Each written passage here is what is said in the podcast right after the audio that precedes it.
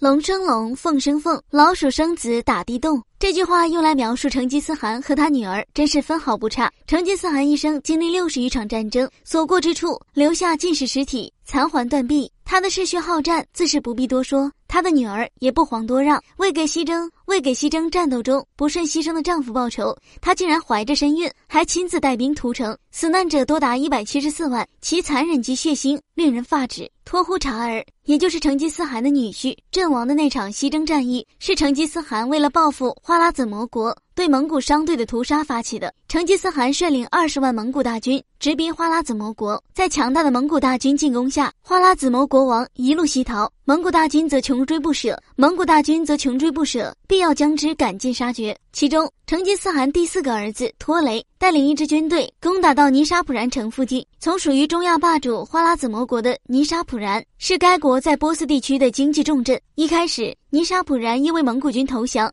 也依旧屠城的习惯，拒绝投降。后来，蒙古大军围城的阵势却把尼沙普然的守将吓惨了。他们在城市周边到处砍伐树木，并组织工匠大造工程器具。几天内就造就了弩机三千、抛石机三十、火焰放射器七百和云梯四百等等，并且蒙古骑兵像乌云一般围绕着城池，发出古怪的叫声，不断恐吓城中居民。后来，尼沙普然选择投降，但是蒙古大军拒绝了他们的投降，还是强势发起进攻。一开始，托呼察儿被成吉思汗的第四个儿子托雷任命为先锋，让他在三天之内攻下城市。然而，尼沙普然城墙太高，防御力量过于强大，蒙古人付出了惨重的伤亡，仍旧攻不下。盛怒之下，忽多察儿被撤了职。忽多察儿为了将功抵过，他亲冒矢石，带头攻城，结果被一支冷箭结果了性命。忽多察儿战死的消息很快被成吉思汗的女儿得知，她怀着身孕，却并没有被悲伤打倒，在成吉思汗的鼓励和支持下，在兄长的帮助下破城之后，这位公主率领众多部将进入城池，残忍屠城。